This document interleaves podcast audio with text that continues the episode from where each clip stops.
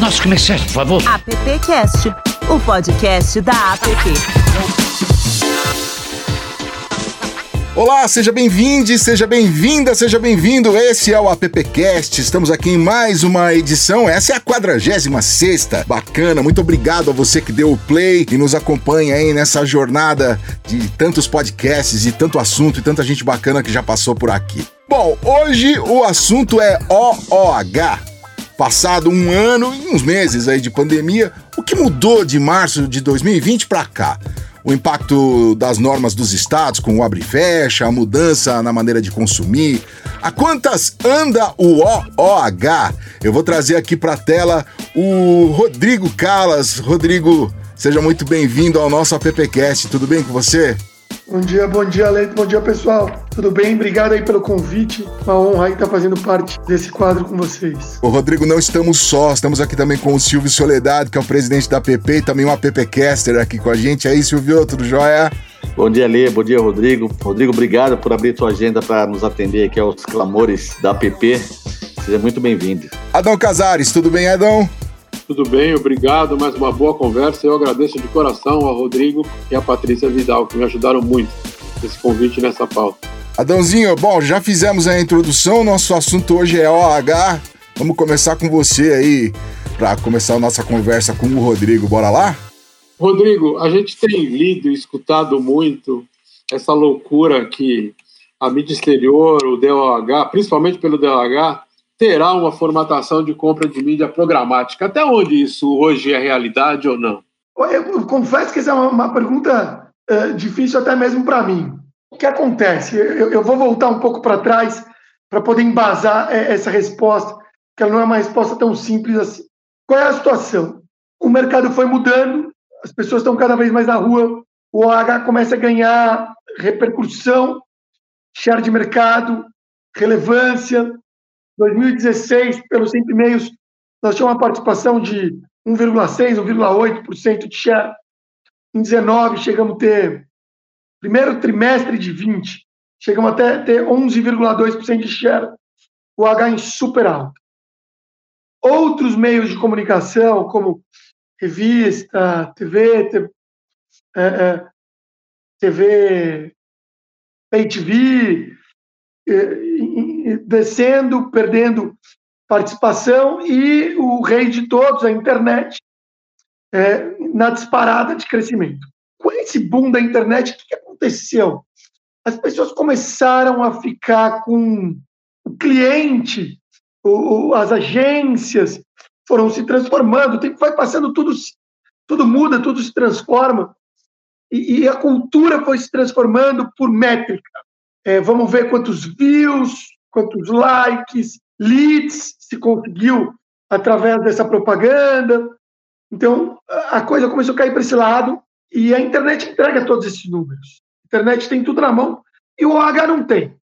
O OH não tinha métrica, o OH não tinha quantas pessoas viram, quantas pessoas passaram, quem foram. E apesar de você poder fazer um segmento por tipo de região, por tipo de público, você segmentava público através do modal que você anunciava, por exemplo, você queria classe AB, você ia para um aeroporto, você queria CDE, você ia para o metrô, e assim por diante, o trem, ou você ia para uma zona mais, mais comunitária, uma zona de mais alta renda, você conseguia segmentar o público assim, e as informações que você tinha que dar é fluxo de passageiros do aeroporto, eram informações mais amplas, mas você não conseguia fazer uma medição exata. Então, eh, a necessidade do out of home, em franco crescimento, de justificar os seus investimentos, ou a necessidade dos diretores de marketing, dos VPs de marketing, do próprio governo, que gostam do produto, sabem que, na prática, o produto tem grande relevância e resultado, porque o consumidor está na rua, a jornada do consumidor é uma realidade. Todo mundo sai de casa e tem uma trajetória na rua, vai para o seu trabalho, depois vai almoçar em algum lugar, vai num shopping, passa numa loja, antes de voltar para casa, volta para casa à noite. Cada vez mais as pessoas estão na rua. Então a jornada do consumidor é indiscutível. Só que precisava se metrificar. E aí vem o DOH, o Out of Home, né, que é o OH, passa a ser DOH, Digital Out of Home, Por quê? Porque através do digital a gente começa a ter uma chance para isso. Se instalam peças, se instalam câmeras, se instalam é, reconhecimento de ID de celular, Bluetooth para mandar mensagem. Então você começa a instalar tecnologias que te permitem contar celulares passando, reconhecimento facial, não vou entrar nessa questão, porque tem toda a LGPD, a lei, a lei, a lei Geral de Proteção de Dados, que ainda é super confusa. É, no nosso entendimento, você pode reconhecer, não pode reconhecer pessoas, quem é a pessoa, fazer o uso dessa informação, mas você pode saber quantas pessoas estão passando, se são homens, se são mulheres, informações de dados gerais, é, a gente consegue já extrair alguma coisa, ainda é bastante nebuloso é, essa área. Estamos estudando muito isso para poder falar melhor. Mas fato é que a tecnologia vai permitindo você descobrir essas pessoas, entender isso e poder avaliar. E quanto mais você entra nessa avaliação, horário, pico, então eu sei qual é o horário de pico do aeroporto, a Calas, que é uma empresa que 50% da nossa receita é proveniente de mídia aeroportuária, a gente sabe os picos dos horários de voos de cada aeroporto, a hora que os painéis são mais visualizados. Então, isso abre uma possibilidade para o cliente poder não só escolher o meio, escolher a propaganda, ele pode começar a escolher o que anunciar em que horário. Então, a Carla já trabalha com o que a gente chama de mídia programada, que é diferente de programática. Mas o que é a mídia programada? Que já é uma evolução para quem tinha cartaz de outdoor colado na rua a cada bissemana, quando a gente evolui para um painel digital e quando você evolui para uma mídia programada, como é que é a mídia programada? Se o dia amanhece sol, a propaganda que o cliente entra é do consumo do produto ao ar livre, num dia bonito de sol. Se o dia está chovendo, aparece ele dentro de um, de um ambiente fechado, consumindo também. Eu consigo adaptar o, o dia, o humor, a situação. Então, é, a gente consegue programar, sei lá, para um McDonald's a vida, é, na segunda anunciar o sanduíche da segunda, na terça o sanduíche da terça. Então, a gente consegue fazer mídias programadas. No aeroporto, a gente também consegue programar é, o anúncio por portão de embarque.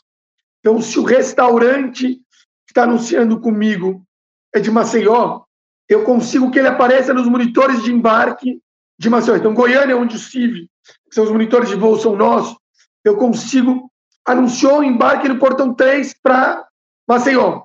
Então, a mídia que vai passar ali naquele monitor são de destinos de Maceió, bares de Maceió, restaurantes de Maceió. Ele não fica passando no monitor do cara que vai para Porto Alegre, porque se o cara está indo para Porto Alegre, não vai consumir isso. E isso o cliente ganha em economia.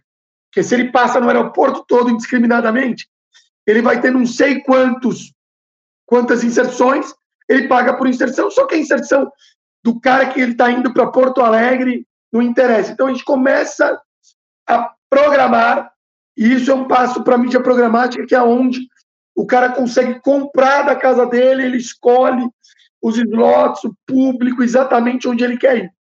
Então, sim, eu acho que a gente está caminhando para esse fim. Uh, não sei se tudo, mas com certeza nós teremos peças destinadas à mídia programática uh, e esse tipo de coisa. É fato, é bem inteligente essa ideia de, que você coloca de Maceió e Goiânia, né? A gente talvez está muito intocado, todos nós, né? E a gente acaba ficando distante dessas possibilidades. É muito bom, muito inteligente. E gosto, gosto do conceito também de mídia programada, né? acho que a gente tem que se acertando conforme a, a, situação permite. Gostei muito, parabéns pela ideia. E aí, juntando no tema de hoje aí, que, que, foi, que foi apresentado logo no início pelo Ale aí, é sobre a mudança da situação da pandemia do Covid.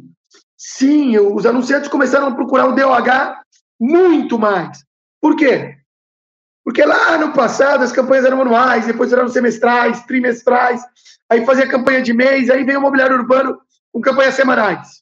Então era mais dinâmico, trocava toda semana. Com a pandemia, um cliente não conseguia colocar uma campanha uma semana, porque a campanha semanal começa na terça e termina na terça, para o mobiliário urbano. E para os nossos AirMub, Station Mub, posso falar um pouquinho desse lançamento nosso novo Adão que você vai gostar também? nós estamos levando mobiliário urbano, que é urbano, nós estamos levando ele para aeroportos, para metrôs, mesmo conceito, mesmo tamanho. Então, para esse produto que é semanal, começa na terça, termina na outra, na outra segunda, começou a não adiantar para os clientes, porque o cara anunciava um restaurante, na quinta ou na sexta vinha o Dória e anunciava o fechamento do comércio. E aí, o que ele faz? Ele está anunciando, vem no meu restaurante, cara, ele vai perder 50% da campanha. Que adianta ele anunciar, vem para o meu restaurante? Aliás, naquele momento de stay safe, fique em casa, be safe, stay at home, como é que você vai dizer para o cara vem no meu restaurante? É, era até politicamente errado. Então o cliente tirava a campanha do ar. Puta, e para tirar a campanha do ar em papel, muito mais difícil, muito mais para para trocar. Outro custo de produção, não. Então, ó, botãozinho foi a solução. DOH, anuncia no DOH que se fechar o mercado, eu troco automaticamente para o delivery ou para o pick-up. A gente tem níveis, né? Uma coisa é restaurante, você come no restaurante, outra coisa, você vai ao restaurante e retira, e outra coisa é nem no restaurante você pode, você tem que receber em casa, que é o delivery. Teve, a, a pandemia teve esses estágios diferentes. Então, os anunciantes tinham que se adaptar ao que eles anunciaram, e às vezes no meio da semana. E eu vi três tipos de anúncios diferentes na mesma semana. Precisava ser dinâmico, precisava ser automático, precisava ser um botão apertado de casa para mudar é, tudo ao mesmo tempo. Então, o DOH ganhou muita força. E até por isso, vou aproveitar para falar da Calas, acho que é meu papel aqui. A Calas, em dezembro, definiu um fortíssimo investimento em digital para esse ano. São 8 milhões e meio que a gente fez em dezembro, vamos fazer mais um milhão e meio agora aqui no próximo mês. Praticamente 10 milhões de reais que a gente está investindo em 570 peças novas digitais para poder competir no mercado de DOH.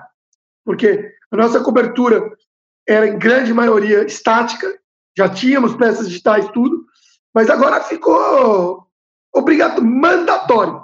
Você não tem DOH, você está complicado no mercado, porque é o dinamismo, a necessidade, o que o coronavírus trouxe, é, acho que isso é um pouco irreversível. Foi uma velocidade de modernização para o DOH incrível. É, até porque, Rodrigo, é, mesmo que espero que isso aconteça em breve, da gente poder voltar com segurança para rua, é, enfim. É, mas a, a, maneira é, mudou, mudou e, e algumas coisas vão mudar para sempre aí, ou sei lá. Inclusive essa maneira de trabalhar com o OH, com DOH. Tá mais fácil para trabalhar? Tá mais fácil para administrar tudo isso agora? com mais flexibilização, talvez com a história da vacina, com esse investimento novo que vocês estão fazendo nessa nova maneira, tá um pouco mais fácil de enxergar o, lá na frente, assim, falar, opa, tem um horizonte aí que dá para se tatear, porque a nossa brincadeira em dezembro do ano passado era como programar janeiro, né? Como o que fazer com janeiro, né? Olha, assim, tem, tem duas visões. Né? Uma visão da própria história do OH com a modernização e outra história sobre a ótica do, do coronavírus. Cara, o coronavírus foi muito trágico para abril, maio, junho do ano passado. Julho começou a melhorar, agosto um pouco melhor, setembro as coisas começaram a entrar no eixo. Eu cheguei a ter um dezembro muito forte, dezembro e janeiro muito forte. Aí fevereiro volta a pandemia, piora de novo final de fevereiro, março, mas abril já teve sinais de retomada e maio está acelerando de novo. Então, acho que o ano passado que acelerou em setembro, esse ano vai acelerar antes, vai melhorar antes. Por quê? Cara, eu não sei se vocês lembram em abril do ano passado, mas todo mundo trancado em casa, desesperado, que não sabia o que ia ser.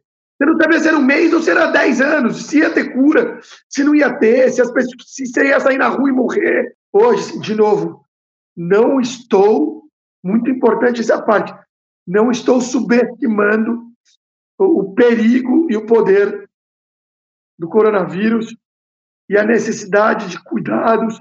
Então, já vou deixar isso claro, que daqui para frente eu só vou contrapor isso.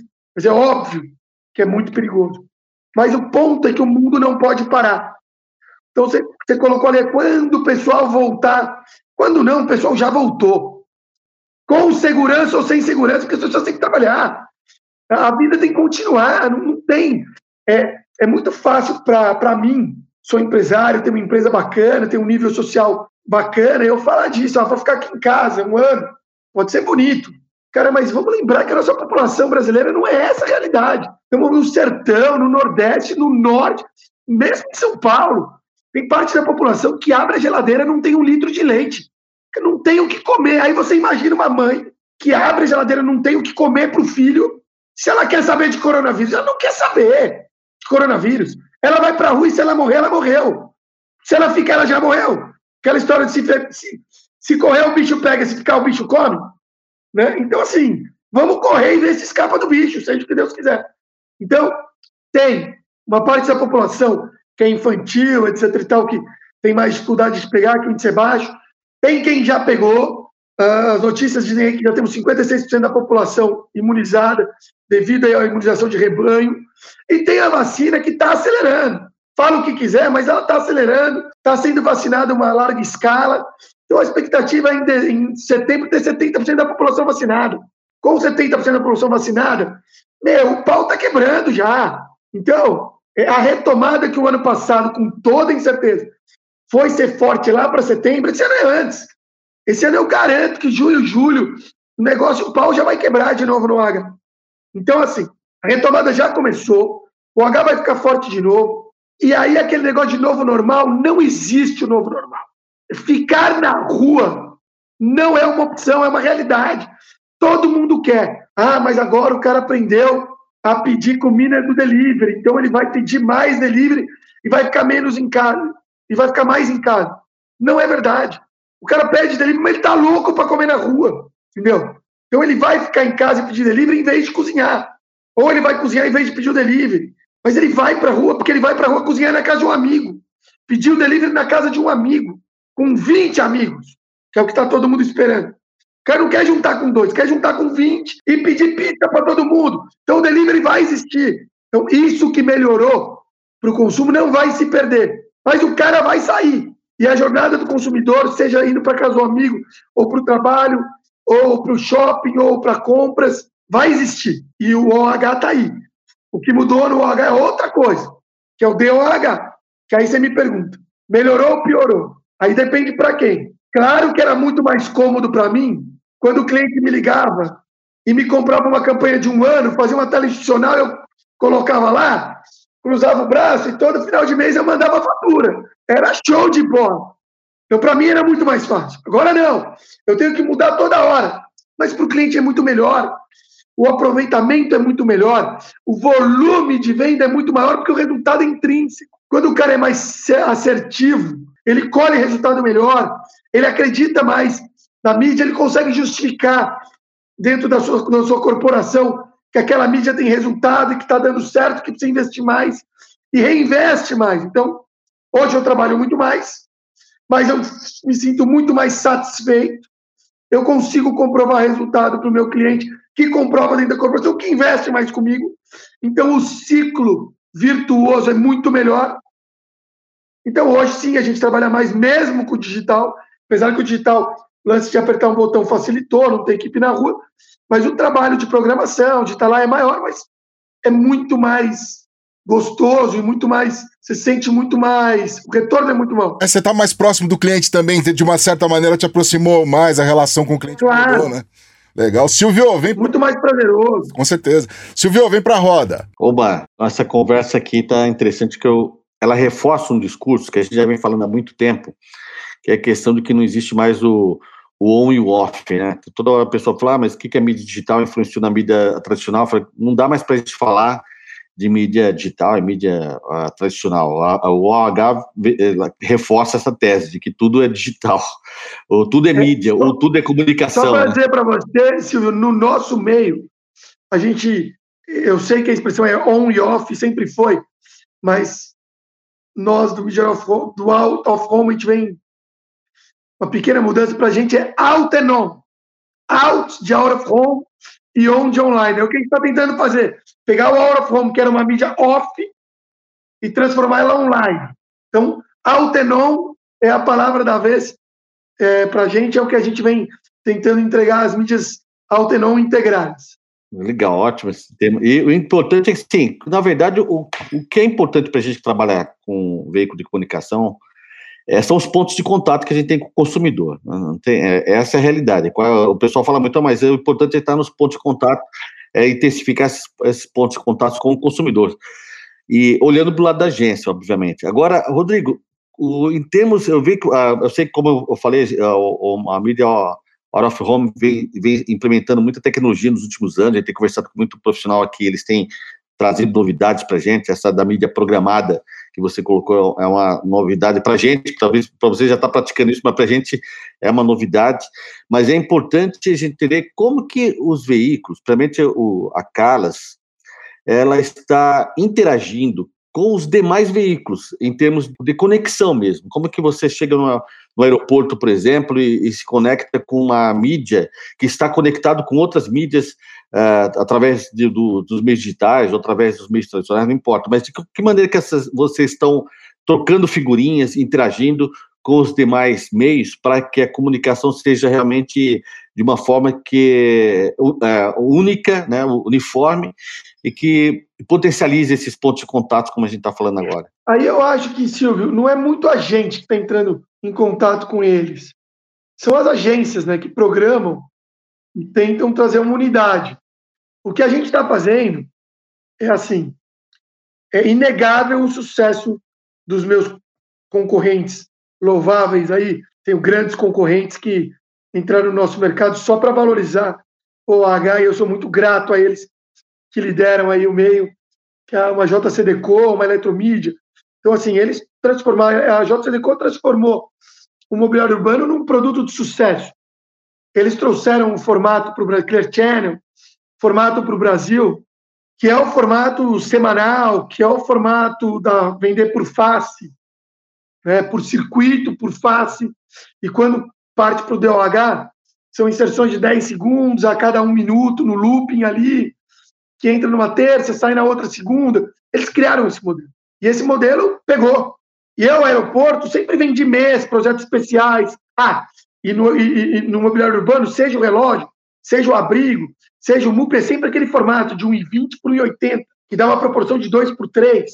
E vou no meu aeroporto, eu tenho paredes inteiras, venda mensal, tudo diferente. E aí o que acontece com o mídia? Ele compra na rua de um jeito, para comprar o aeroporto, ele tinha que ir lá no aeroporto, visitar o aeroporto, escolher uma peça, criar especificamente. Ele tinha custo de criação, ele tinha custo de fechamento de arquivo. Era complicado. É complicado, tem muito cliente que faz, ideias maravilhosas, projetos super customizados, isso nunca vai acabar. Mas quando o cara quer fazer rapidamente uma campanha para um varejo, para um lançamento, uma semana, o aeroporto não entrava. O aeroporto não era meio considerado nem os metrôs, porque assim, pô, como é que eu vou anunciar? Então a gente lançou agora, nessas compras digitais, a gente comprou uma série de totens, tamanho de mobiliário urbano, proporção 2 por 3 bonitinho, tela digital 4K, e estamos instalando, nós que entendemos dos, desses modais, metrô, os metrôs do Nordeste, que são nossos, exclusivos, 37 aeroportos que a gente está, sendo 29 exclusivos, mapeamos isso e estamos instalando circuitos de imobiliário dentro desses modais. Então, vou pegar o aeroporto de Recife. São 20 faces de imobiliário urbano lá. Só que a gente vai chamar de imobiliário urbano, que não é urbano, a gente chamou de Air MUB, que é o mobiliário de aeroporto. Air de airport, MUB de imobiliário. Nos metrôs, a gente chamou de Station MUB, que são os mobiliários de estação. São mobiliários. Só que não são urbanos, eles são de aeroportos ou de estação. Então a gente reinventou a roda, pegamos o que já existia, adaptamos e estamos colocando nos, nos, nos aeroportos, no metrô. Qual é o objetivo? Se aproximar dos nossos concorrentes, alinhar com os concorrentes, padronizar. Aí a mesma campanha que o mídia manda para a rua, ele pode mandar para o metrô, ele pode mandar para o aeroporto a mesma criação, o mesmo design. Então facilita a vida dele. Ele não precisa lá no aeroporto escolher a área. Porque quando ele compra o circuito, ele compra os 20 melhores pontos de passagem da jornada do passageiro. Indiscutivelmente. Então, está resolvido. É ali mesmo que ele vai anunciar. Rápido e prático, com a mesma criação. Eu aperto o botão daquele e anuncia lá. Três minutos depois. Então, a gente vem integrando isso dessa forma. Bacana. Deixa eu chamar o Adãozinho. Adão. Opa. Rodrigo, deixa eu voltar um pouco para o passado, né? Eu trabalhei lá na Contato com o Raul, Chico, né? E eu sempre tinha uma discussão com eles, né? A gente fazia um esforço tremendo para vender a campanha. Puta, foto, beleza, rua, quantas pessoas passam, tudo. E a hora que você entregava o check-in, o controle, não refletia isso. Como é que você trabalha esse negócio de controle? Porque eu acho que o pós-venda é tão importante quanto o pré-venda, porque o pós-venda faz a próxima venda, né? Então, é, a gente tem campanhas de time de check-in para nossas campanhas estáticas do mesmo jeito. A Calas tem um escritório próprio em todos os aeroportos que ela opera, né, na maioria deles. Então, a gente tem sempre uma pessoa lá Hoje a Calas, é, isso indiscutivelmente, é a empresa que tem a maior abrangência no Brasil. A gente tem 21 escritórios, quase 300 colaboradores e a gente atua em diversas praças com diversos modais. Então, em termos de diversificação, é, é, cobertura, a gente vai muito bem. Inclusive, esse é o nosso mote da nossa campanha de marketing hoje. O que a gente fala para o mercado é que, assim, já falei aqui, quando a gente olha para empresas como JCDecO, uh, uh, Eletromídia, a Eletromídia, empresa que fez IPO esse ano, exemplo do mercado. Primeiro IPO de, da área de comunicação do país. Como é que você não, não reverencia os caras? Só tem craque lá no time. Comandado pelo Edu Alvarenga, meu amigo, que presidente da BOH, só craque. Mas o que, que eles fazem? Rio, São Paulo. Não, não é que eles só fazem isso, mas que, onde eles atuam? no eixo Rio-São Paulo, que é onde está a maior parte do dinheiro. Então, recomendo eles, os caras são craques. Mas muitas vezes as campanhas não param por aí. Então, a Caras foi buscar o espaço dela. E a Caras eh, se posicionou como a empresa que mais entende de brasileiros, de brasilidade. Escritório em Manaus, nós temos. Belém tem também. Rio Branco tem. Natal tem. Porto Alegre tem. Pelotas, Gramado, eh, Paraná, Florianópolis. Temos todos os escritórios. Centro-Oeste, lá para o outro lado tem. Temos Cuiabá, temos Palmas, temos Goiânia, temos Campo Grande. Então, em todas as regiões, a Calas está. Então, o cara compra o grosso da campanha aqui em São Paulo, e o São Paulo com esses players grandes, e quando ele precisa expandir para o resto do Brasil, ele procura a Calas. Então, a Calas tem ficado com um percentual de participação da campanha menor, mas sempre tem participado das campanhas. Porque nós vamos buscar onde os grandes não estavam. Porque a gente não ia bater de frente com esses caras. Foi uma jogada de um jogo de war. Pegamos um tabuleiro, vimos onde estava a guerra e fomos navegar no, no Mar Azul em volta.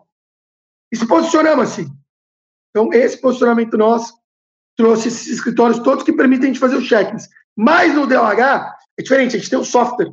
A gente não só consegue fazer os prints do que estão fazendo lá, como a gente consegue relatórios de software que dá todas as entradas.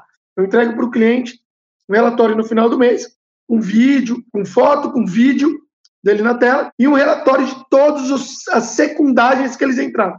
Então, entrada 1, 10 horas, 3 minutos e 20 segundos. Próxima entrada, 10 horas, 23 minutos, 30 segundos, sei lá.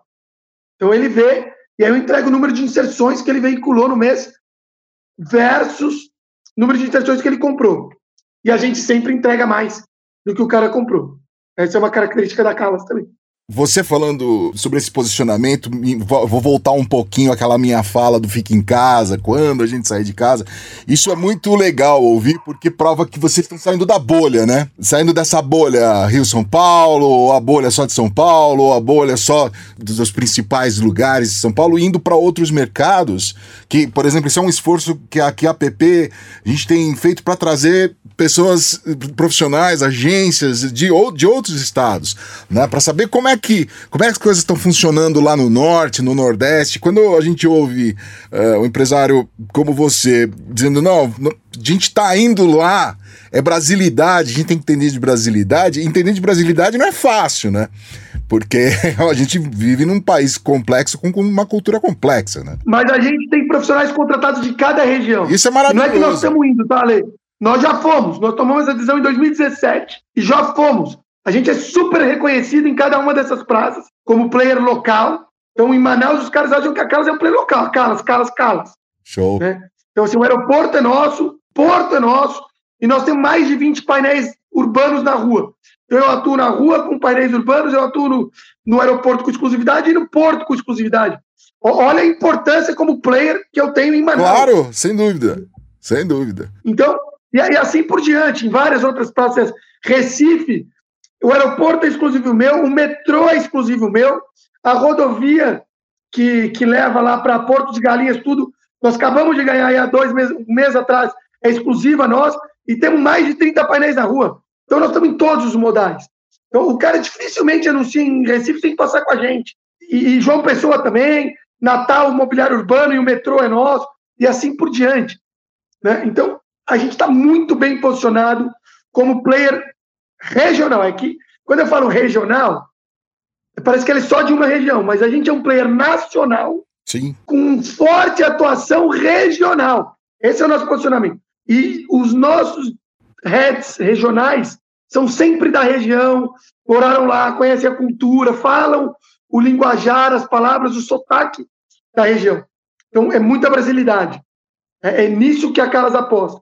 E olha que engraçado. É, a JCDecO, que eu, de novo, respeito muito, o slogan dele é o H-Thinkers. A, a Eletromídia, que também é esse monstro incrível que fez essa, esse IPO, eles tinham o slogan Real Influencers, agora mudaram para o outro em inglês também.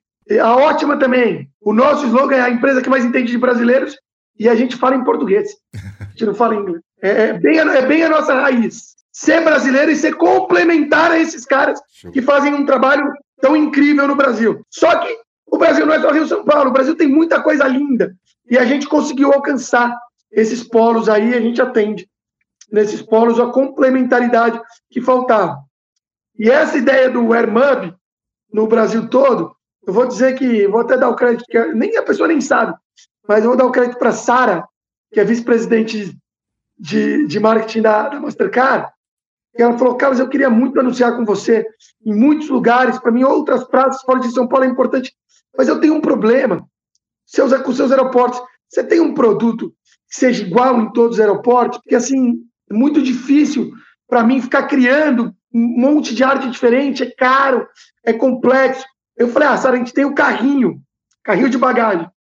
Ela falou, ah, Carlos, fala sério, o carrinho de bagagem é pequeno, não, não, não é para mim esse produto, não tem um outro.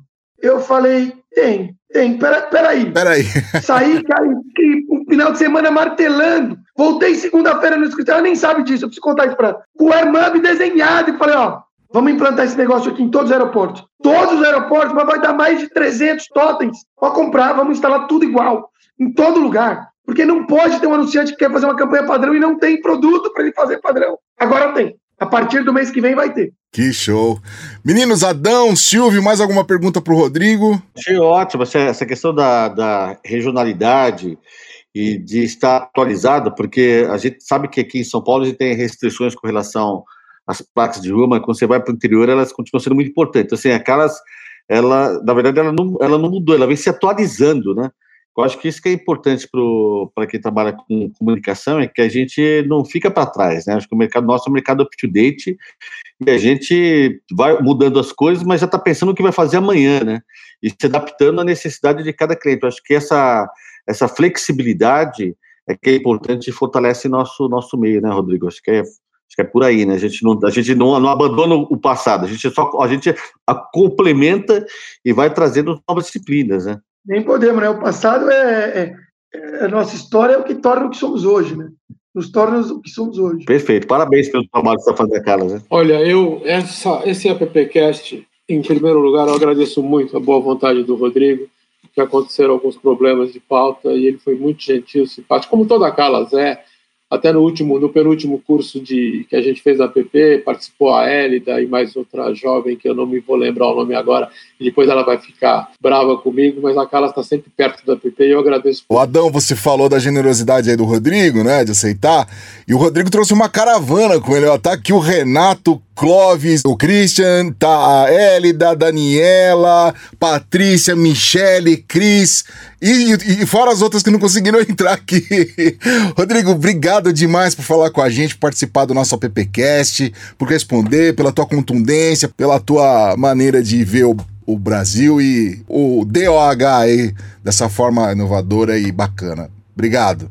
Foi um super prazer. Obrigado, Adão estava agradecendo, eu falei, ah, é, isso é de parte a parte, eu tenho que agradecer a oportunidade, sempre bom falar com vocês, que são líderes aí da, do mercado publicitário, das agências que, que são quem sustentam a gente, que trazem os clientes até perto de nós, porque sem as agências não seríamos nada, né?